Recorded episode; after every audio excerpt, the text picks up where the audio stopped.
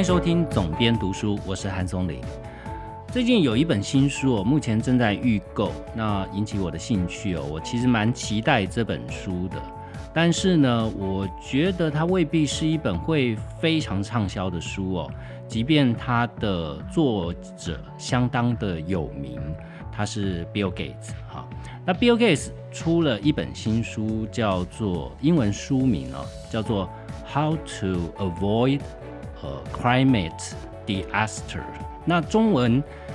这一次天下杂志出版社哦，这个中文版的出版社，他们非常直接的就翻成中文，叫做如何避免气候灾难。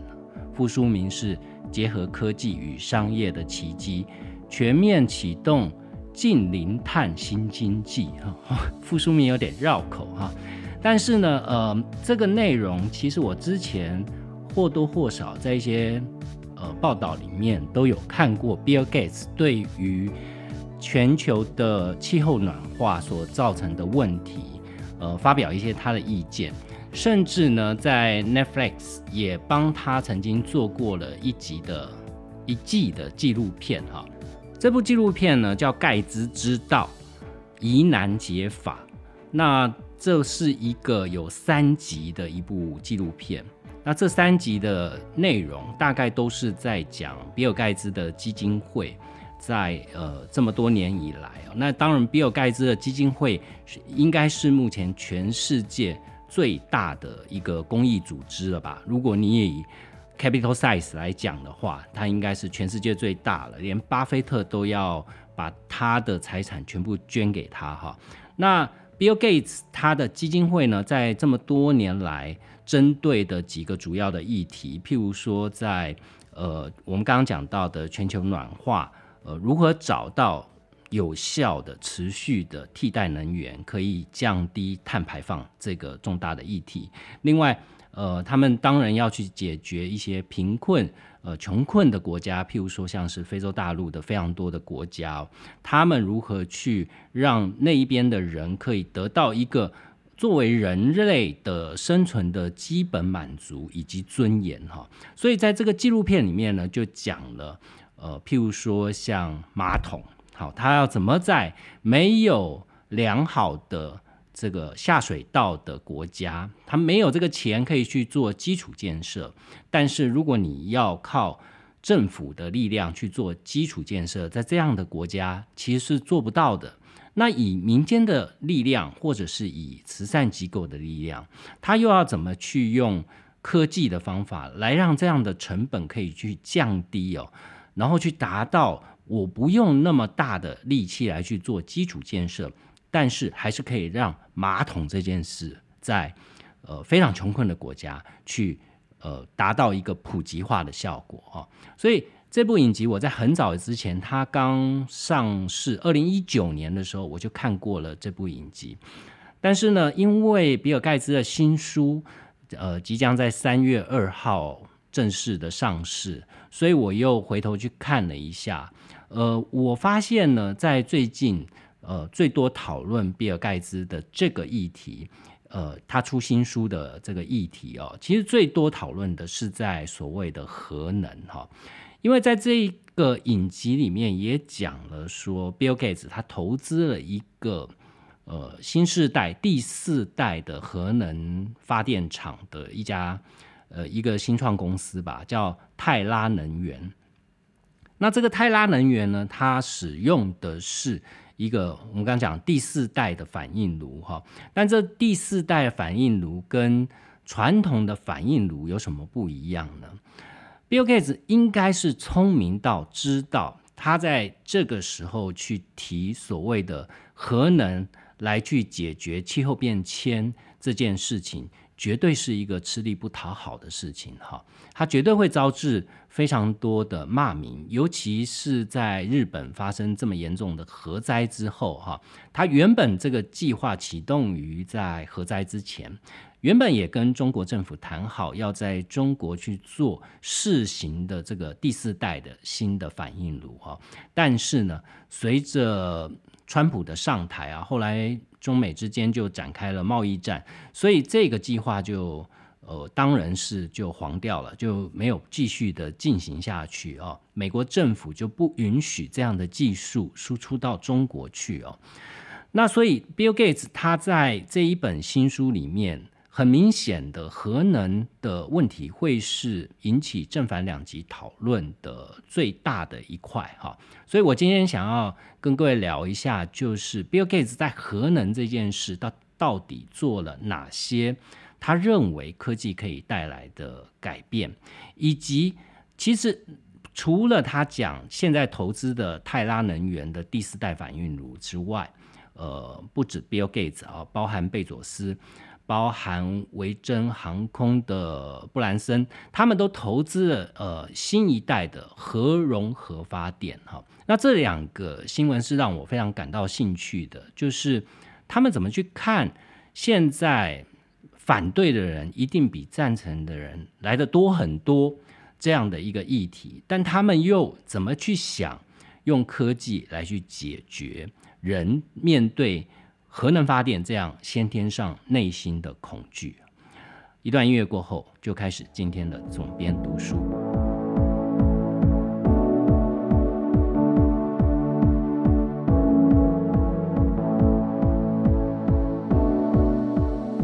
我们今天要看 Bill Gates 怎么去看核能这件事，就不能去忽略掉一家公司叫做泰拉能源。前面有讲到。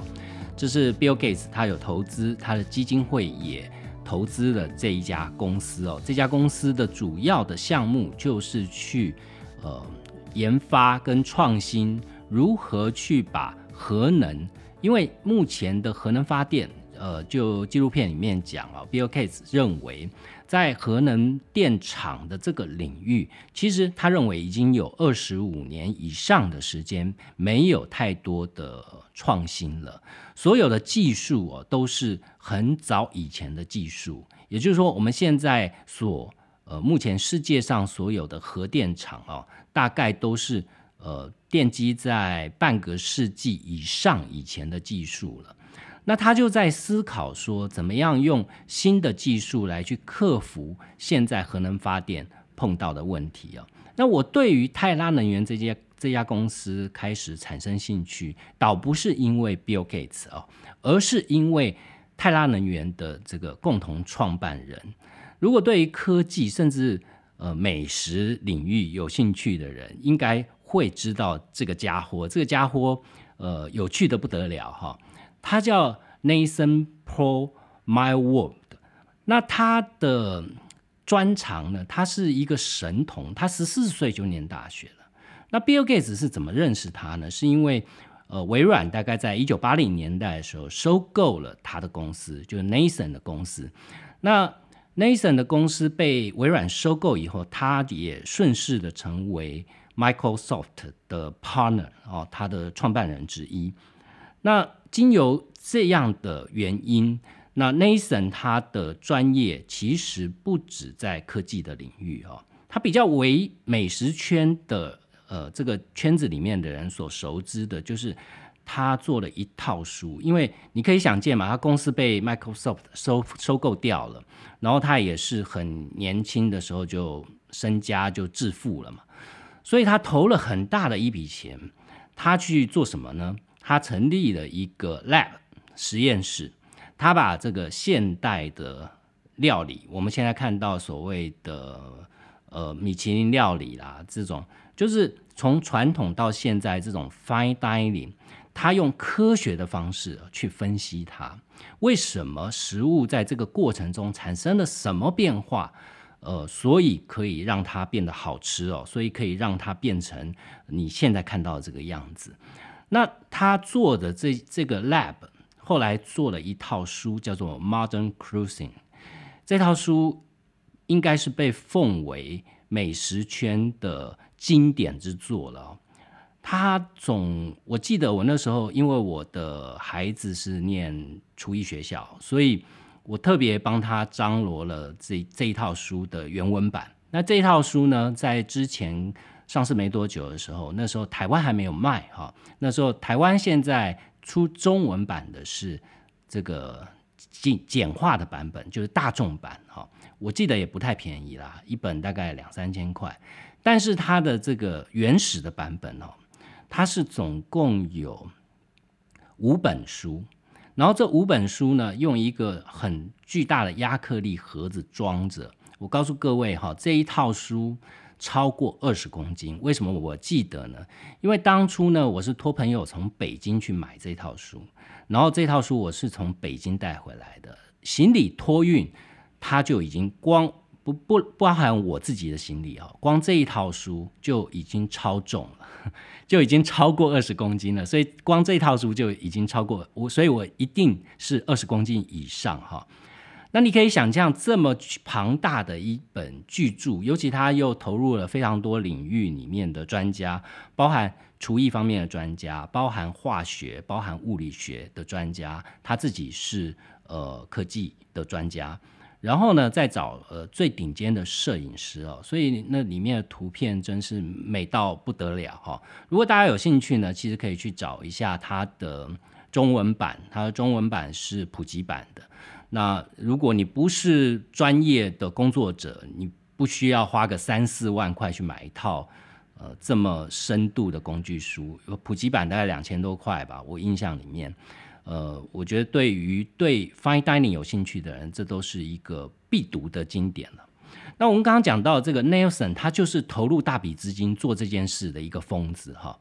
他的兴趣非常广泛啊，他除了是 Microsoft 的共同创办人之外呢，他的他还研究过论文，他的论文的主题是恐龙尾巴摆动的速度，这真的太夸张了，对不对？谁会去研究这个？他还去研究了陨石哈，所以他在科技圈是有相当知名度的。那在大家都因为我前面讲到说。呃，《Modern Cruising》这套书啊，其实他是从微软退休以后，他成立这个 Lab 当做他的下一个置业了。好，那做了一段时间，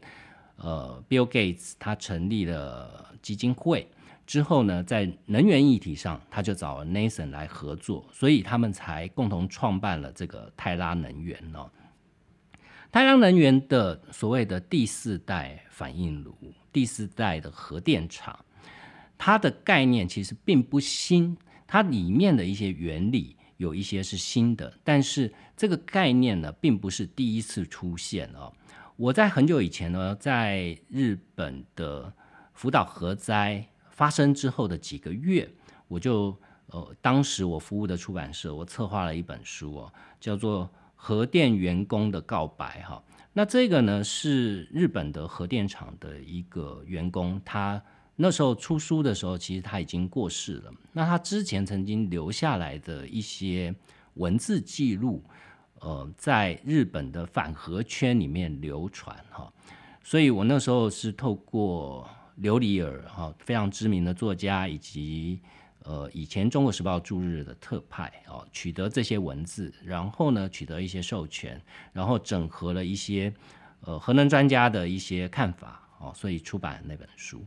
所以，呃，我大概是对于所谓核电厂安全问题是有一些粗浅的了解哈。那福岛核灾的问题呢，也就是说，传统核分裂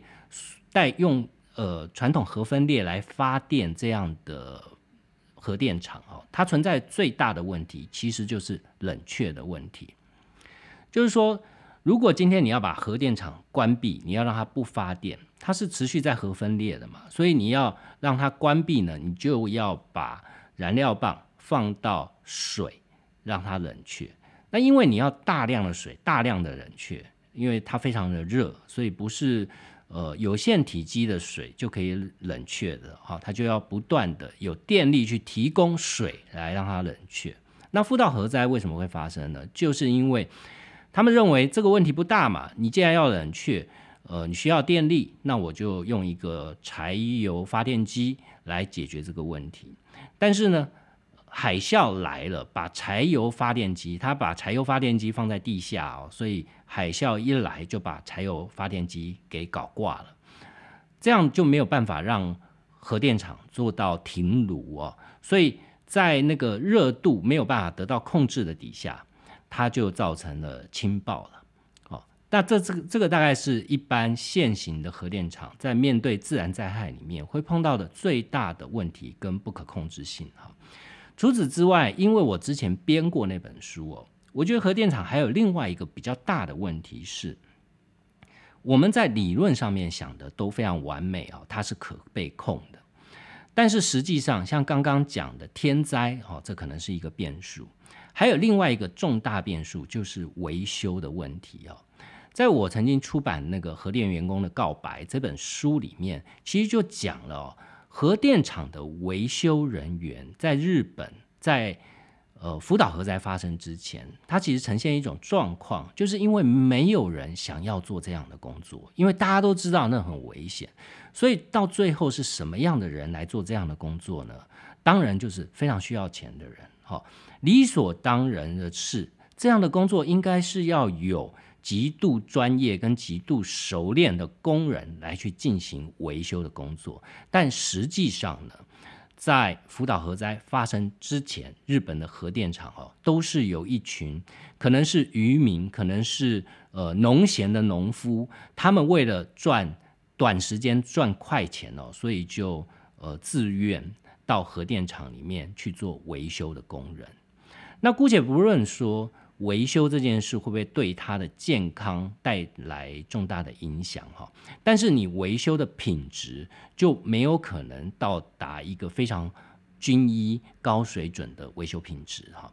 那这样的核电厂，你运作都是以十年以上为计算，十年、二十年、三十年。如果一个老的核电厂在二十年以上的核电厂，它都是用这样的品质来去维修，那你可以想见，哈，它出问题的这个豁然率可能就会提高，哈。那 Nathan 哈跟 Bill Gates 他们的泰拉能源，他们所谓的呃第四代的。新的反应炉，它跟传统的反应炉有什么不同呢？其实这第四代反应炉，它的最大差异是我们刚刚讲到冷却，它使用的不是用水冷却，它是用液态金属冷却，也就是钠。用钠这样的金属来让，因为它根本没有沸点可言，它的沸点是极高的，所以你不像水，你当你用水来冷却。非常热的燃料棒的时候，它就会产生大量的蒸汽，所以最后会氢爆嘛。那如果你用钠的话，它可以承受的这个温度极高，所以你要做的事情只是把钠所吸收来的热量再把它排放出去而已，没有水蒸气的问题哦。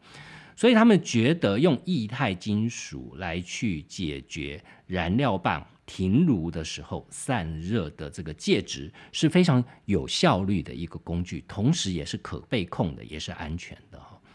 那这样的第四代反应炉呢？呃，最早其实是俄罗斯的一个提科学家所提出的发明，但是为什么俄罗斯没有用这种呃强调它不但是呃可被控？而且呢，它的发电效率更好。为什么？因为它是使用所谓的贫乏铀。那贫乏铀呢，就是我们现在所谓的核废料了哈。被使用过的燃料棒或被使用的核燃料都叫可以叫做贫贫乏铀哈。那理论上这个是非常美好的事情，因为我们现在正全世界正苦于说有这么多的核废料，但不知道要存放到哪里哦，因为它的半衰期。太过漫长，所以没有太多的地方可以存放。那如果可以把这些核废料就顺势的拿来当新一新的第四代的反应炉的核燃料，那不就是刚好呃解决了这个问题嘛？你就不用再找储藏的地点了哈。听起来是非常美好哈，但是呢，这种第四代，也就是说用液态金属来做。冷却的介质，同时用贫乏铀来作为燃料棒，这样的反应炉，其实泰拉能源并不是第一个提出来的。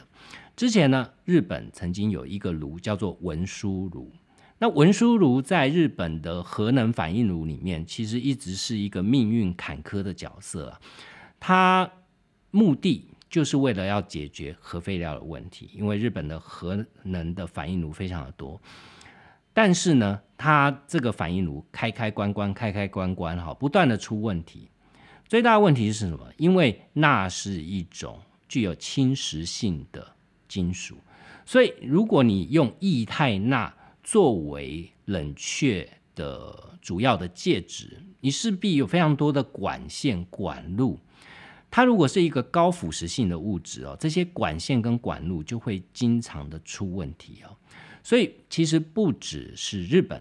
法国其实在核能发电也是历史非常悠久，而且技术走在非常前面的国家。法国也有所谓的呃这个新的用钠金属、液态金属来作为冷却的反应炉，但是法国也碰到一样的问题哦，就是这个问题目前是无解的。第二个问题是，刚刚讲到了俄罗斯先发明了这样的技术，但是为什么它不用？因为呢，这样的贫乏铀的反应，它是非常的缓慢的，它的速度非常之慢哈。它是呃，我看到的资料是说，以每年呢一厘米的速度往外扩散，那你可以想见呢，它的发电效率一定不好嘛。泰拉能源它用什么样的方式？去增加这个核反应的能力、发电能力啊，然后可以去解决这个问题呢？它是用反过来思考：如果你燃料棒是固定的，往外扩散，它的速度非常之慢，它核反应呃要能够产生足够的能量的反应的时间非常久。但如果我把燃料棒做可动式的设计呢，也就是说，它在燃料棒在反应的过程里面，它是绕着，它不是在中间，它是绕着旋转，它可以增加它反应的面积哦。所以它是用这样的方式来让泰拉能源的第四代的核能反应炉可以产生在呃媲美现代的反应炉，它的发电的成本哦可以是呃有效的降低。可以跟现在可以做商转了，那因为呢，你投资核电厂动辄都是数十亿美元以上的投资啊，所以如果你不想日后商业规模化的可能性的话，它终究呃是一个赔大钱的，不可能是一个永续经营的东西。所以这是泰拉能源提出来的第四代反应炉，但是目前为止我看到的资料，我都还没有看到说泰拉能源是要如何去解决呃。作为钠液态金属，它容易造成腐蚀这样的问题，我还没看到相关。也许有对于核能议题更专业的呃研究者，好，如果有听到节目的话，有专家，因为高手在民间嘛，呃，有人可以解答的话是更好哈。但是呢，这个第四代反应炉哦，如果照目前的角度来看，虽然 Bill Gates 不断的大声疾呼哦，在温室效应的情况底下，他认为呢，要解决温室效应是比这个新冠肺炎来的更严重的一个挑战。你要解决新冠肺炎，你可能就是呃疫苗上市了哦，也许不是一次的疫苗就可以解决所有的问题，但是随着不断的进步，疫苗终究会解决这个疾病的存在。但是呢，气候变迁呢？却不是我们现在目前所做的努力就可以改变，呃，气候变迁这个恶化的现实哦。譬如说，他就提到了，现在大家都在非常的疯电动车，但是呢，电动车在 Bill Gates 的眼中，他认为虽然会有一些帮助哦，但是他觉得只能解决呃碳排放的百分之七的问题，有非常大量的碳排放，即便你电动车大量的使用、大量的上路，都还是没有办法去解决这样的问题。另外，就是在风力方或者是其他的绿能发电这样的 solution 哈，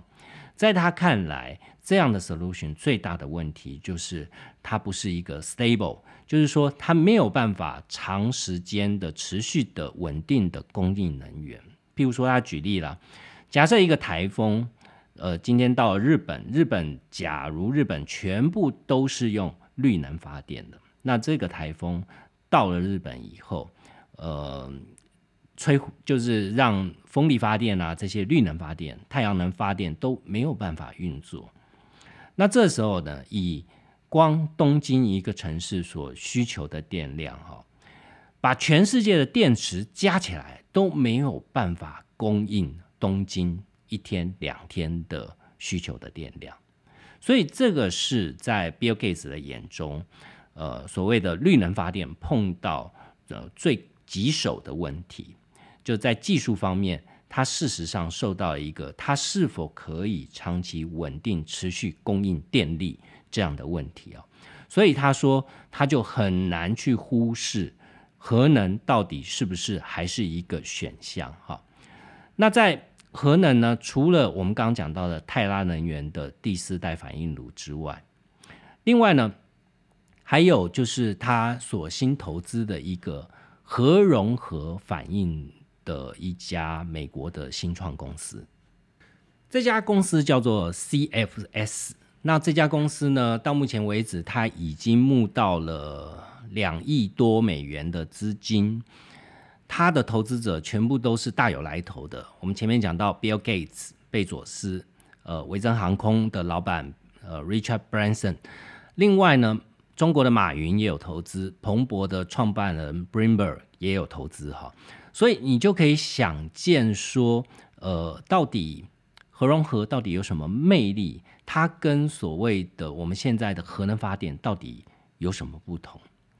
我大概查找了一番资料，大概对于核融合这件事做一个简单的科普，对我自己做一个科普，我把它大概呃简单的讲给大家听哈。核融合跟于跟现在我们现在所谓的核能发电是用的是核分裂的技术，所以我们要使用的是浓缩铀，然后透过分裂的方式产生能量。那顾名思义啊，核融合就刚好相反了哈。核融合就是让呃物质做紧密的结合，好，那在这个紧密结合之下呢，它会产生大量的能量，所以呢。前者叫做原子弹，后者哈在人类的历史上曾经做到核呃核融合这件事，就是氢弹。其实这个概念呢是模仿所谓的恒星哦，就是像太阳，太阳就是一种透过核融合产生的能量。好，那核融合为什么会变成是一个看起来是一个能源的解方呢？这是因为啊，第一个，它的能源的取得来源是非常简单的。现阶段的技术要做到核融合，大概都是用氢的同位素。那氢的同位素大概有两种哦，除了氢，在大自然界呢，氢的这个元素呢，大概有七种，但是呢，只有三种啊是自然界就可以存在，不需要人工去创造出来。那这三种呢，分别是氢。另外是刀，呃，另外是氚，哈，这三种。那后两者呢，就被称为是重氢，哈。那这两者呢，其实都是可以靠着海水，因为它就是氢嘛，好氢，呃，水就是氢氧，那所以它是可以靠着从水里面去取得。也就是说，姑且不论啊，你要取得这样的呃元素，你要花多少的能源？但基本上呢，它的来源是源源不绝的哈。那核融合为什么说是它是一个行星的行星的一个能源的呃模型呢？这个是因为啊，如果我们看太阳，太阳其实是一个极大重力的地方，那它这么大的重力跟这么高的温度哦，强迫这个核子去靠近。也就是说，它在当你核子在靠近的时候，就会产生能量，这就是我们讲的融合。但是呢，你在地球上，你现在不是在太阳嘛？太阳有这么大的质量，有这么大的压力，所以它可以产生核融合。即便是像太阳哈，它产生的核融合，也对于这些分子来讲，也可能是几亿年哈才会碰到一次核融合。那在你在地球上，你要怎么做到有效率的核融合呢？就是你要创造出把这个呃核子之间能够聚合，要不就是高温，要不就是呃高压哈。那以现在我们的技术能够做到的是运用电浆，也就是利用磁场。也就是说，地球虽然没有这么大的质量跟重力去做到压力跟温度这件事，但我们可以用磁场来去取代它。所以呢，在之前呢，有非常多呃走在世界前沿的是欧洲哈，欧洲现在已经有一个核融合的反应炉正在新建当中。呃，最终的目标是希望在二零四零年能够把这个东西核融合发电变成一个能够商业化的一种发电模式哈。那我们前面讲到的 CFS，它是从美国的麻省理工学院的实验室，它去 spin off 出来的一个新创团队。那他当然他在做的也是跟呃法国的那个。呃，核融合反应炉是一样的，就是如何把这项关键技术给商业化，然后把它的成本降低，可以作为一个相对来讲比较干净的能源。那核融合它为什么说比较干净呢？第一个是它能源取得，它不像呃铀或钚，它需要开采哈。第二个是在核融合过程中所产生，它还是会产生一些呃。会有核废料的问题，但是呢，它的半衰期非常之短，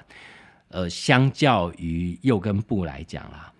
呃，这所谓的短大概也是几百年哈，但是呢，因为它的体积以及它的半衰期哦都不如原本的这个来的这么严重，所以对于人类来讲要去处理这样的废料来讲是简单的，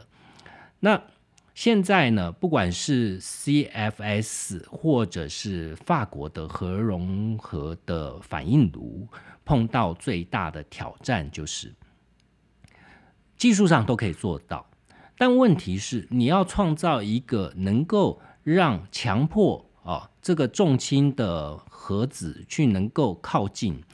融合所产生的能量，你需要靠大量的。能源去创造，我们刚刚讲到，不管是压力，或者是温度，或者是磁力，哈，你都要靠大量的能源。这个技术呢，人类从能够使用氢弹这个武器以来，就已经知道如何去使用它。但你为什么不能把它用在发电上面呢？就是你投入的能源远远少于你所产出的能源了，所以你做这件事是白忙一场。你今天当然可以去做一个核融合的反应炉，但是你可能要花数百倍以上的电力才能产生一点点的电力哈，所以这个是它在商业化里面碰到的最大的问题。目前呢，核融合反应炉的最快的进度，我目前看到的报道是要到二零二五年，它才会开始进行所谓的电浆测试哈。那这个反应炉呢，是位于法国的南部，它又有一个昵称，被称之为世界上最大的人造太阳。因为刚刚讲过了，这个核融合的方式就是类似太阳释放能量的方式。那这个计划呢，被称之为 ITER。它是在法国南部，由欧盟、中国、印度、日本、俄罗斯、南韩跟美国等三十五个国家联合出资的计划。欧盟是这个计划主要的主办方哈，它呃百分之四十五的资金都是由欧盟所出的，其他的主要的我们刚刚讲到的其他的六个主要国家各出百分之九点一。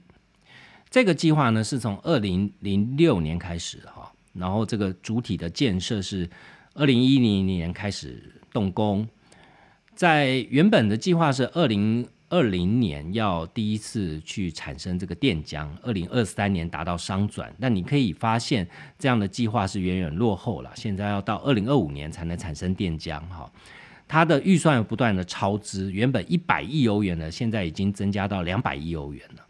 现在规划呢是电浆是在二零二五年。产生，然后到二零三五年哈，才能开始做我们前面讲的重氢，也就是刀跟穿这两个重氢的呃核融合的实验哈。所以虽然目前看起来核融合可能是我们未来相对干净的核能方式的一个选项，但是它终究是一个缓不济急的 option 哈。也就是说。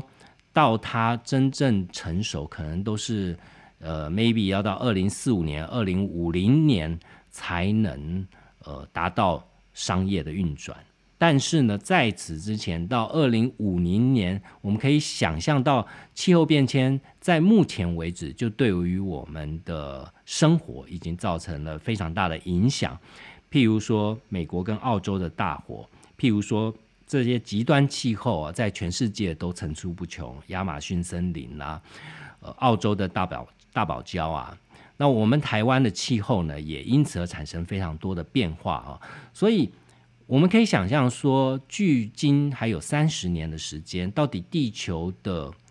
呃，就像 Bill Gates 所讲的哦，这个气候变迁所造成的灾难，到底我们的科技的速度够不够快，够不够积极到可以去克服气候变迁所造成的灾难？当然了，从另外一个角度来看呢，我为什么非常推荐大家去看 Netflix 上面关于 Bill Gates 的这一部纪录片哈？原因是除了他介绍一些嗯，Bill Gates 这几年正在做的一些像气候变迁所造成，或者是解决人类贫富差距这样的问题，我觉得里面有相当多关于从人性的角度去看 Bill Gates 这样的人哈。其实你可以去想哈。他在非常年轻的时候就已经是呃一个帝国了吧？哈，所以呢，其实他的人生也不是完全的一帆风顺。可能现在很多呃，假设你目前是三十岁左右的，你可能对 Bill Gates 的呃微软初创时期的历史或那时候的故事并不是很了解哈。那你看了纪录片，你就会知道，其实，在微软大获成功的年代。呃，Bill Gates 其实是被世人看作是一个恶魔的角色。他曾经被美国的国会指控垄断，哈，因为那时候跟 Windows 竞争的 Netscape 是完全被呃 Bill Gates 打到喘不过气来，所以那时候有非常多人同情 Netscape。那这件事还还闹到这个法庭上面，哈，然后第一审呃还是败诉的，哈，那。呃，Bill Gates 花了非常多的时间去上诉，在那段时间哦，Bill Gates 不断的去出庭，而且要去证明，跟世人去证明啊，他其实并没有这样的恶意哦，他不是恶魔，但是呢，呃，他还是发生非常多让他内心非常纠结的事情，譬如说，就有人呢把这个蛋糕把派啊，在他出庭的时候砸在他的脸上哈，是让他非常不堪的一个过往。所以呢，即便像 Bill Gates 这样的人，在他人生里面，在他人生长河，也未必是完全的一帆风顺了啊。那但是呢，他还是找到了属于他人生奋斗的目标跟方向。因为大家知道，他其实已经算完全的交棒了，他已经不再去管理呃微软的日常。营运的工作已经很长的一段时间，他投入基金会的工作也非常长的一段时间了。那我里面看到，就是主持人问他啊，就是说你会不会觉得你现在提出来，不管是这个各种新形态科技的马桶去解决贫困国家的生活水准的问题，或者是像泰拉能源试图去解决呃气候变迁？所带来的问题哦，就是要降低碳碳排放的问题，看起来都是困难重重的，而且这些事情他花了十年以上的时间哦。另外一件事情也很有趣，他要解决全世界哦，让小儿麻痹不再发生哈。那这些事情呢，呃，其实都非常非常的困难，而且呢，在一般人眼中，就是说，呃，你做这些事情都多数多少少有点吃力不讨好了。这其中尤其核能是最像他的 partner Nathan 就说哈，呃，如果他稍微聪明一点，他应该专心去做呃打败小儿麻痹这件事，而不要去碰核能哦，绝对是会迎来更多的掌声。但是呢，Bill Gates 却说哈，他说很多人可能说他是科技的极度乐观者，他也很诚实的说，他说因为这是。我擅长的事情，这是我的专长哈，所以我自然我只能去想说，怎么样用科技去解决这些问题。他说呢，呃，这个能力就好像是我的榔头 hammer 哈，所以呢，当我看到钉子那么多 nail 在那边的时候，我就会想要用我的 hammer 去把它敲平哈。所以从这部纪录片呢，我们也看可以看到非常多 Bill Gates 非常人性的一面。这部纪录片的导演呢，用一种非常巧妙的叙事手法哈，去去问 Bill Gates 啊，他说。看起来他在做的这部纪录片里面所陈述，Bill Gates 在做的这些事情都是非常难达到的。我我们一般人通常都会非常向往所谓的改变世界，哈，尤其我们很羡慕像 Bill Gates 这样的人，他有超凡卓越的脑袋，他有足够的能力，可能去做到改变世界这件事。呃，不只是他，譬如说像 Elon Musk，所以呃，我们都非常的。憧憬这样的人哈，但是呢，他们也是人它里面的结尾我觉得非常的感人。他说呢，他跟他的太太啊，Miranda 都非常喜欢一部小说，就是《大亨小传》呃，《Grand Gatsby》。他他说他们在交往的初期呢，他的太太曾经是呃会在他的办公室哦，在办公室的人都走了以后。他会在办公室点上一盏绿色的台灯，会把它打开。那这个就是一个信号了，就是你可以过来的信号。这个这个习惯哈，就是这个来源就是来自于呃，如果有看过《大亨小传》的人或电影的人，应该都记得这个桥段这一个故事哈。所以它里面 Bill Gates 就引用了这一段，他说他记得书里面讲到哈。当那个灯亮起来了，呃，当我们到达了这个蓝色的草坪上面，应该这个梦想就不是太遥远了。所以我想呢，他的执着，他衷心的去希望去解决这样困难的议题，虽然是有可能有生之年都做不到这件事哈，但是他始终就是告诉自己哦，harder 哈，继续的坚持下去啊。这是我在看到他即将出版的这一本书，呃，因为还没上市嘛，所以我想比较早去理解这本书可能是在讲一些什么。事实上，我看过一些内容介绍，我就大概知道这应该就是 Bill Gates 这几年他不断的致力在某些领域的一些呃内容的一些集合吧。所以我大概就去先查找了一些资料哈，那也跟各位分享。呃，如果大家有兴趣的话，其实不妨就是可以把他的书买来哈，因为他除了是一个科技的创新者以外啊，其实他本身也是一个大量的阅读者。如果你看过那部纪录片，你就会震撼他平常所阅读的书籍，他的阅读量以及他的阅读种类啊，他非常喜欢看一些非常非常冷门的书哦。那这部纪录片里面有非常多的描述。如果你在新书上市之前，你想要理解，你可以去 Netflix 看呃《盖茨之道》这部纪录片，或者是说在三月二号之后，呃，可以去买。我自己会是去买一本，看看这里面书里面的内容是不是有超出我在媒体跟在这个纪录片里面所看到以外的内容，哈，有没有更深入的内容？如果有的话。我也会在另外再花时间来跟各大家去讲这书里面的内容，呃，简单的介绍，希望这一节节目对你有帮助，也欢迎在 Apple Podcast 上面帮我留下五星评价，那我们就下一期节目见。